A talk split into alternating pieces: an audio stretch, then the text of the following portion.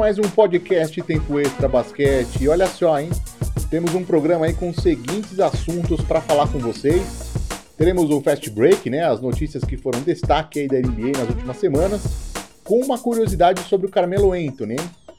Bizarrices da última rodada, fiquem ligados. Além de rumores, rumores da NBA. E tem também um assunto para comentar aí na sessão Lance Livre. Será que a gente vai ter um torneio aí de meio de temporada na NBA? Eu sou o Thiago Agovino e levarei o que aconteceu de melhor aí nas últimas semanas de NBA para você. É a quarta edição do nosso podcast.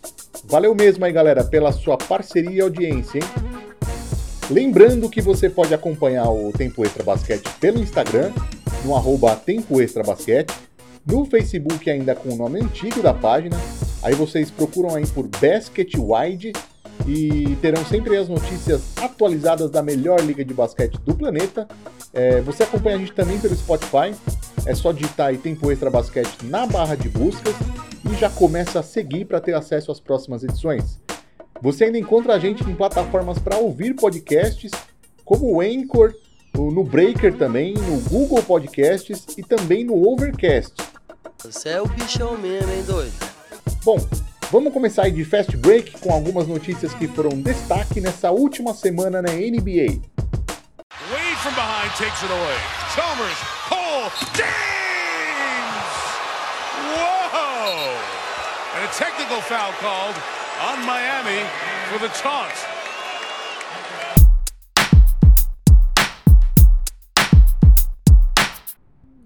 Notícias rápidas aí do que se fala pela liga. O Carmelo Anthony ia se aposentar mesmo? Era essa a intenção aí do Carmelo, antes da ligação que ele recebeu do, do time do Portland Trail Blazers para retornar à NBA. Em uma entrevista aí com a apresentadora Rachel Nichols da ESPN, o Anthony disse que já estava se preparando aí para esse momento, né, de deixar o jogo para trás. Segundo o Anthony, que foi eleito aí recentemente o jogador da semana na NBA pela Conferência Oeste no dia 1 de dezembro, ele estava sem atuar na NBA há um ano e considerado aposentado já por muitos analistas da NBA. Mas ele sabia o que ele podia fazer para um time.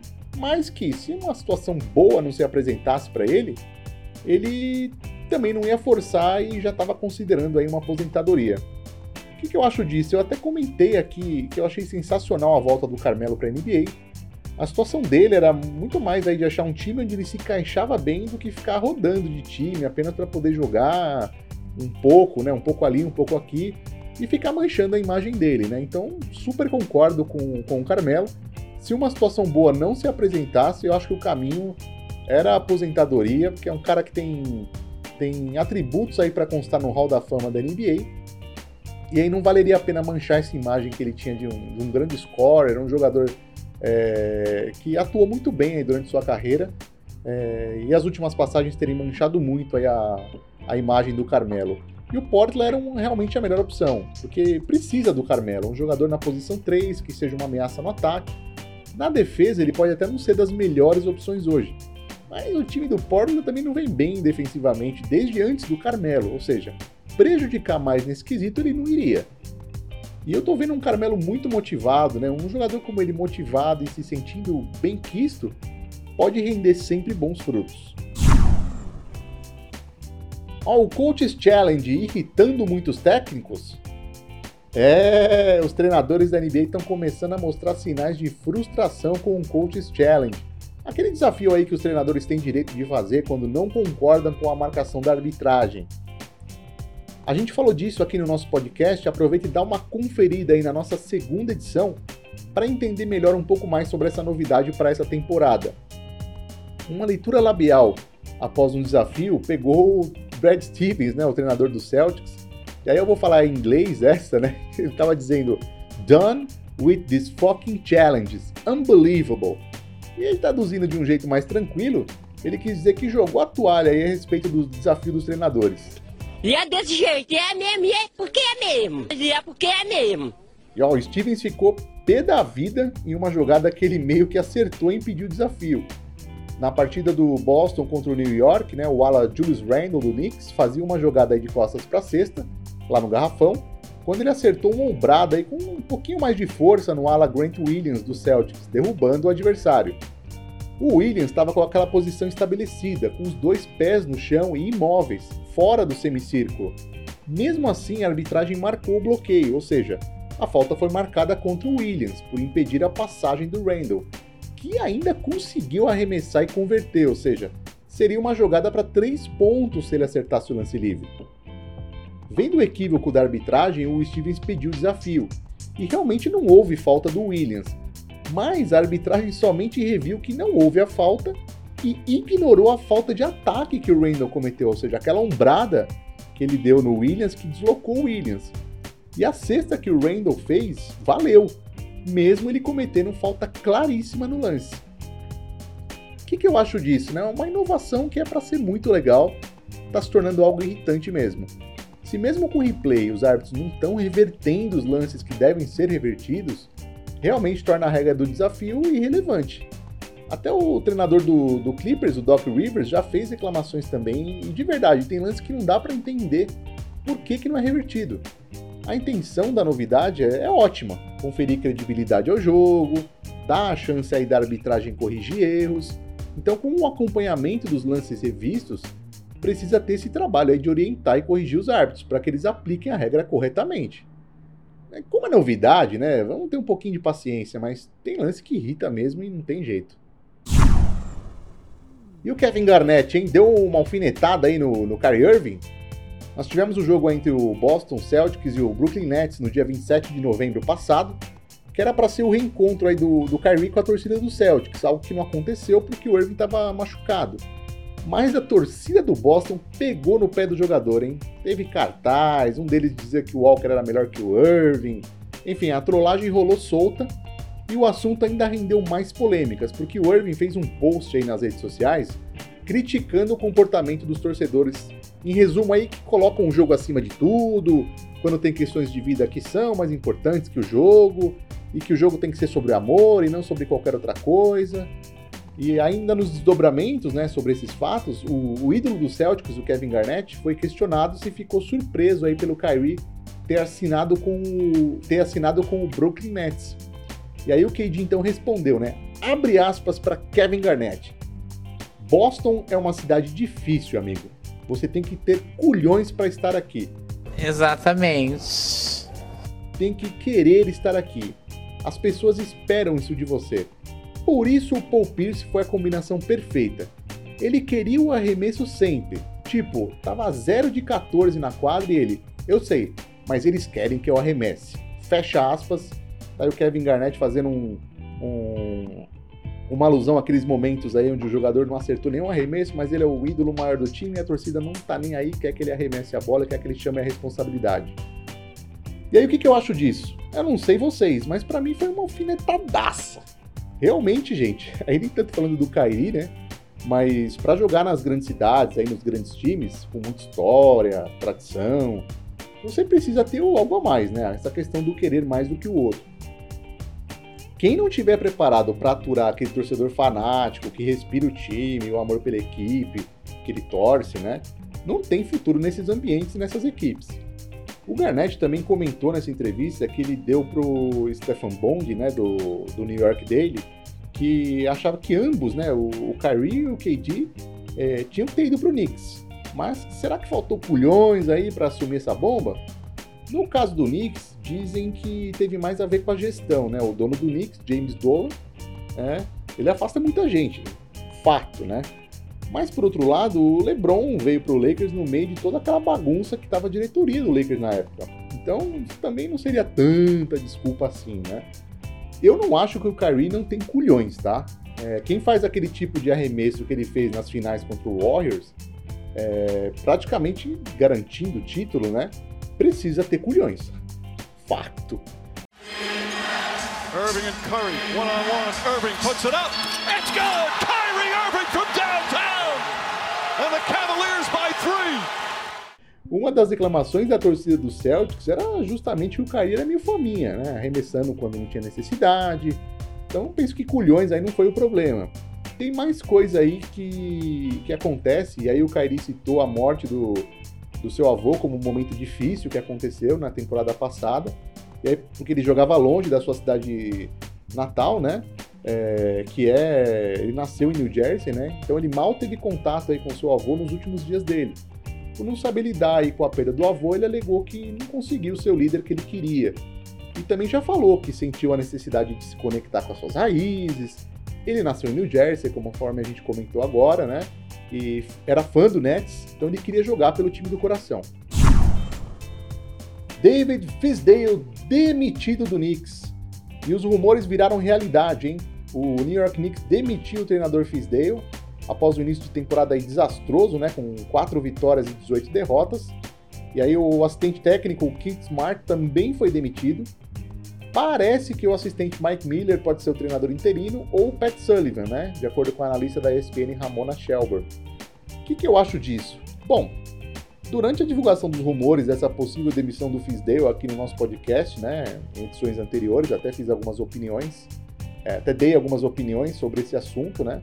Eu acho que o Fisdale, em resumo, tem culpa sim, mas ele é um, é um bode expiatório para mim. A culpa dele é mínima perto do, de outras culpas aí, como por exemplo a do James Dolan, dono do Knicks, que ele deveria se demitir.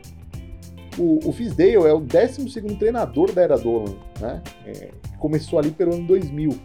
Né? Recorde da NBA, né? Precisa falar mais alguma coisa?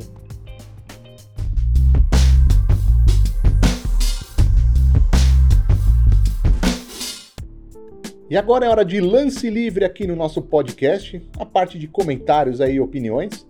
É, vamos falar aí, torneio de meio de temporada na NBA?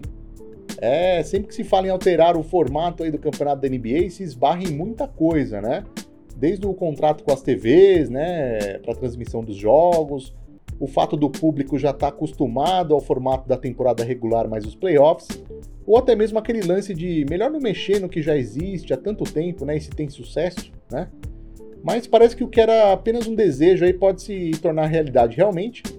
O comissário Adam Silver da NBA, né, de acordo com uma matéria veiculada aí pelo jornalista Ben Golliver do Washington Post, estaria mirando aí três iniciativas que mudariam a fórmula atual da temporada da NBA, já para a temporada 2021-2022. Silver e a associação dos jogadores da NBA já estão discutindo a questão de mudar a ordem de classificação para os playoffs, ter um torneio no meio da temporada regular e um outro torneio chamado de play-in, ou seja, os times ali na região de classificação próximos das últimas vagas disponíveis para os playoffs brigariam num mini torneio para sacramentar a posição no mata-mata da pós-temporada.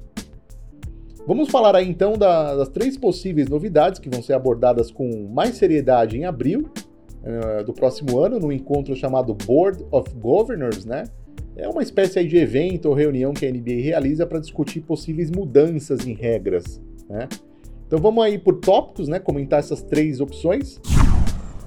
Primeiro, mudar os posicionamentos para os playoffs, né? Nas finais de conferência. Aqui como funcionaria? a NBA iria ranquear os quatro finalistas de conferência do primeiro até o quarto lugar.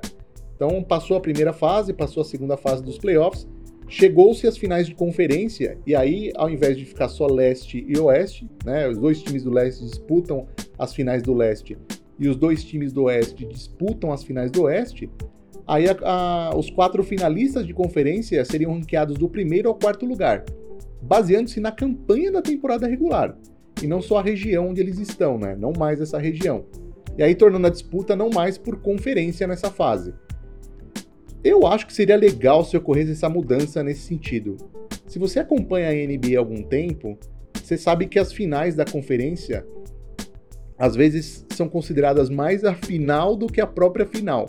Né? Um bom exemplo disso foi as finais do Oeste de 2018. Né? O time do Golden State, que tinha 58 vitórias na temporada regular, e naquela série precisou de sete jogos para bater o Houston, que tinha conquistado 65 vitórias. Né? Na final mesmo, o Warriors varreu o Cavs por 4 a 0. Se fosse no modelo proposto, talvez a final tivesse sido Warriors e Rockets mesmo. E muito mais eletrizante né, do que foi o Warriors e Cavs. Vale lembrar que desde que o Michael Jordan se aposentou, os times do Oeste acabaram conquistando mais títulos que os times do Leste. São 14 títulos pro Oeste contra 7 pro Leste. Que merda, hein? Sabia não? Torneio de meio de temporada. Aí a ideia seria que esse torneio entre o período do feriado de ação de graças, né, ali é, no finalzinho de novembro, até o Natal. Por que fazer isso, né? A audiência nesse período não vem legal nos últimos tempos para as TVs que transmitem os jogos nacionalmente, é, como a ESPN e a TNT. As explicações são diversas. Né? Vocês já devem ter debatido aí em grupo de WhatsApp, enfim, quando essa notícia surgiu aí de que a audiência não está muito legal é, nos últimos tempos, nesse período do ano. Os times do leste não vêm bem, né? Ainda mais com a, com a vinda do LeBron pro oeste. O LeBron era uma grande atração no leste. E parte do público ainda não tem interesse na temporada regular nessa época do ano, porque está muito no começo. E ainda tem a questão do famoso load management, né? Ou seja, os grandes jogadores aí tirando um descansinho dos jogos. o Adam Silver gosta desses modelos de Copa, né? Como temos no futebol, onde por vezes aí times que nem sempre teriam aspirações de título possam disputar algo para obter algum prêmio. O segredo aqui é saber como incentivar times que estão praticamente consolidados como candidatos ao título de levar a sério um torneio desse, né? Inclusive a preocupação com isso é tão séria é, que surgiu um rumor recente publicado pelo jornalista Mark Stein de que a NBA está verificando a possibilidade de dar uma escolha de draft extra para a equipe que vencer esse torneio, porque esse torneio envolveria todos os times da NBA. E aí, de todas as novidades, essa é a que eu acho que menos agradaria os times fortes. Porque, por qual motivo que você, por exemplo, arriscaria seus melhores jogadores num torneio tipo Copa? Que já tem mais característica de playoff mesmo, de jogo pegado, sendo que você já tem os playoffs nesse formato e é muito mais para frente. Então, é, de todas as novidades, essa é a que eu menos curti. Playoff play-in. Então, como que funcionaria, né?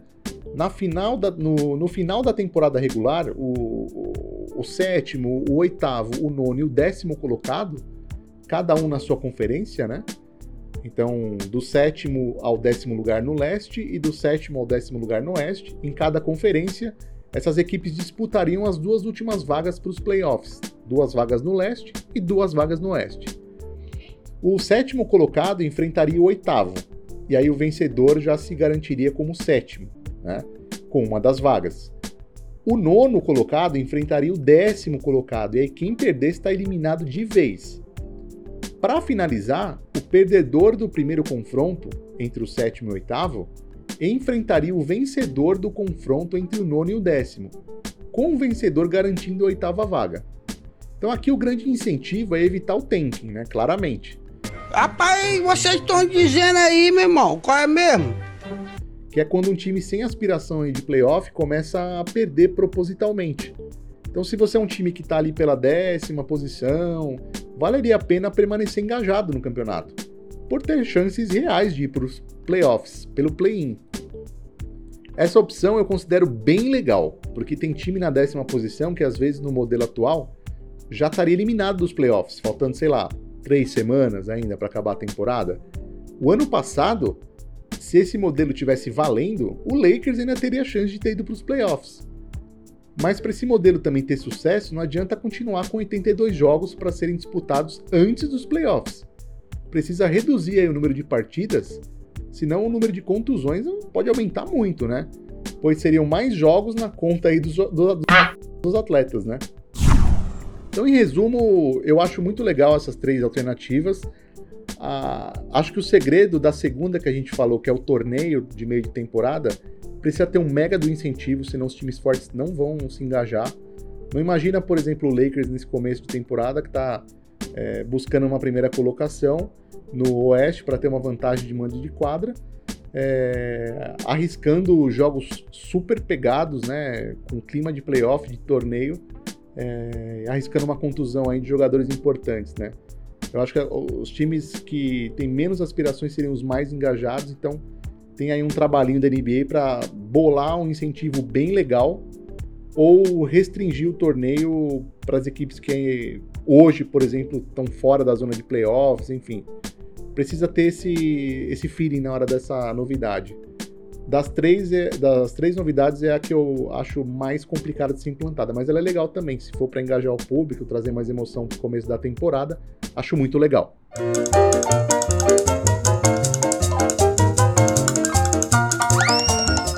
E agora é hora de deu aro, hein? Nessa sessão a gente fala de tudo que dá errado e nós tivemos dois lances bizarros aí nessa última semana da NBA. Um, na verdade, bizarro, mas nem tão incomum, e o outro foi bizarro ao extremo. Primeiro, vamos lá no jogo entre o Lakers e o Jazz, né? Quando o LeBron James deu uma andada histórica e pasmem, hein? A arbitragem deixou o jogo seguir. Yeah, it was the worst thing I ever, probably one of the worst things I've ever done in my career. O lance foi tão grotesco que rendeu uma chuva de memes aí e montagens na internet. Uma delas, inclusive, o LeBron tá andando pelo trânsito parado de Los Angeles com a bola na mão. É, e um outro ele tá passeando numa montanha, lá no alto da montanha com a bola, enfim. Que situação, hein, gente? E o árbitro. Errou! O árbitro do, da jogada tá do lado dele, então é realmente incrível o nível de desatenção da arbitragem em jogadas mais comuns. Agora, e o lance da enterrada do James Harden que não valeu? Harden the steal and the dunk. Oh, he missed it! No, that, that, That, was wait a a, minute, that ball went that was through good, yeah. and then came out. Eu já tinha visto situações inusitadas, mas essa foi além dos limites. Passou do ponto. Pior que eu acho que essa jogada, aí vocês podem até me xingar, mas essa jogada foi mais confusa que a do LeBron para arbitragem. Porque quando eu mostrei o vídeo pro, pros meus amigos, né, que não tinham visto, alguns deles ficaram assim, mas peraí, meu, o que, que aconteceu, Thiago? A bola fez um movimento logo após entrar na cesta que, meu amigo, para acontecer aquilo de novo é mais fácil eu ganhar na loteria. E o que eu acho que não contribuiu aí pro, pro Harden, né? É que ele foi disputar o suposto rebote, né? Que não devia nem ter acontecido, porque foi sexta. E ele foi disputar o rebote com o armador do Spurs, o DeJounte Murray, que tava vindo super atrasado pra marcação. E o lance foi tão bizarro que ainda rendeu uma polêmica nova. Que só pra ajudar, a partida foi pra prorrogação e o Rockets acabou perdendo por quanto? Aí eu te pergunto, por quanto você acha? Dois pontos. Rolou um protesto formal aí do Houston, né? De acordo com fontes ligadas à ESPN, enfatizando que a enterrada não foi contabilizada e foi uma não aplicação da regra, então resultando num placar injusto e incorreto, pois não se tratava de um lance interpre- interpretativo. O Houston quer que com isso os 7 minutos e 50 segundos seguintes a esse lance sejam jogados novamente, com o Rockets à frente por 15 pontos e não por 13 como, como foi com a não validação da sexta. A NBA está avaliando aí essa solicitação e uma resposta deve sair em breve. A última vez que aconteceu de um jogo ter que ser disputado novamente foi em março de 2008, entre o Miami Heat e o Atlanta Hawks. No jogo original, no mês de dezembro de 2007, né, é, o pivô Shaquille O'Neal, então no Miami na época, né, foi eliminado com seis faltas da partida, mas ele não tinha cometido sua sexta falta. Então os times tiveram que jogar de novo os 51,9 segundos que faltavam é, quando erroneamente o Shaquille O'Neal foi eliminado da partida, pois ele não tinha cometido sua sexta falta. Realmente bizarro, galera.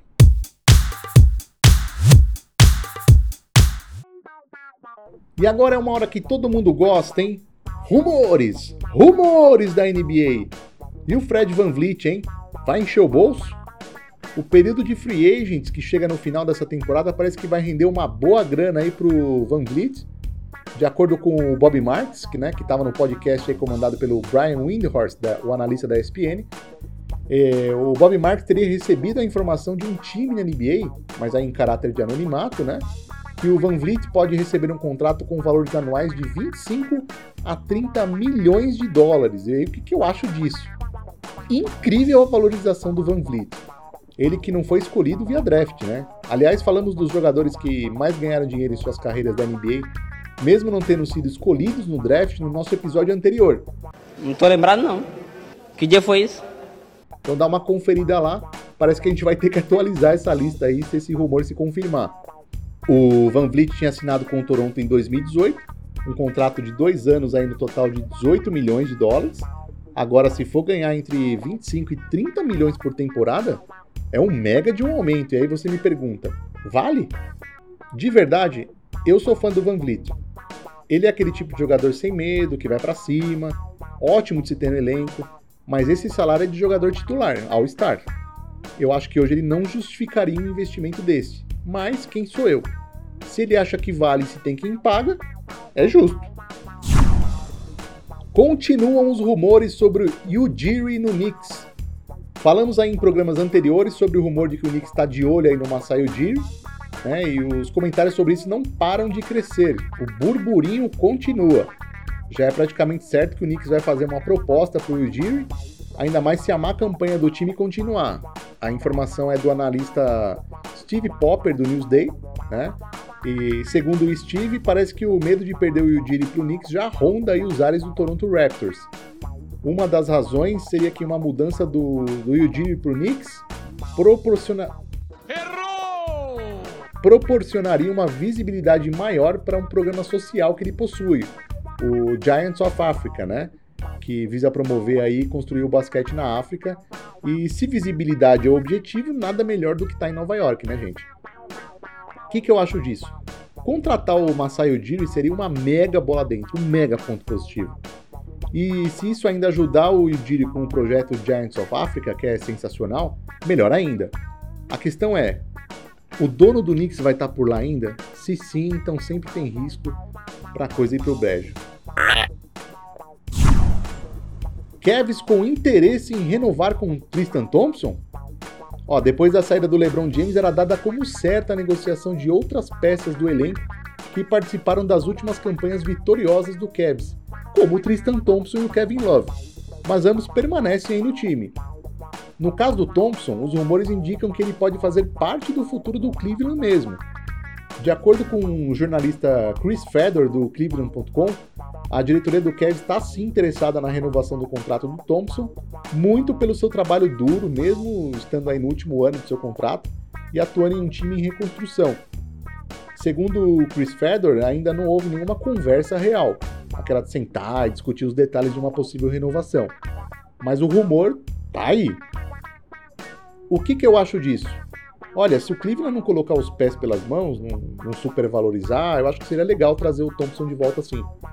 Seu último contrato foi de 5 anos no valor total de 82 milhões de dólares, sendo que o Toronto Raptors na época tinha interesse em contratá-lo caso o Cavs não renovasse o contrato, ou seja, tinha uma pressãozinha externa aí também que interferia no preço, né, dar aquela inflada no valor. Na época desse contrato, né, o Thompson também estava numa curva ascendente, sendo um dos melhores reboteiros da liga, especialmente no ataque além de ser um bom âncora defensivo, um time que carecia de pivôs efetivos. Hoje, eu acho que o papel dele é outro, né? Ele ainda é um jogador competente na defesa, nos rebotes, mas tem como função também ser tutor aí dos jovens e deve cada vez mais abrir mão do protagonismo, ou seja, não dá para pensar em oferecer um contrato sequer próximo do que ele tem atualmente. Bom, é isso, pessoal. Chegou ao final mais uma edição do podcast Tempo Extra Basquete. Fique ligado aí na, nas próximas edições, vai ter muita coisa legal para a gente conversar. É, deixa aí um grande abraço para essa galera fanática pela NBA e até a próxima, hein? Um grande abraço. Here comes Chicago. 17 seconds. 17 seconds from game 7 or from championship number 6. Jordan open. Chicago with the lead. That may have been, who knows what will unfold in the next several months, but that may have been the last shot Michael Jordan will ever take in the NBA.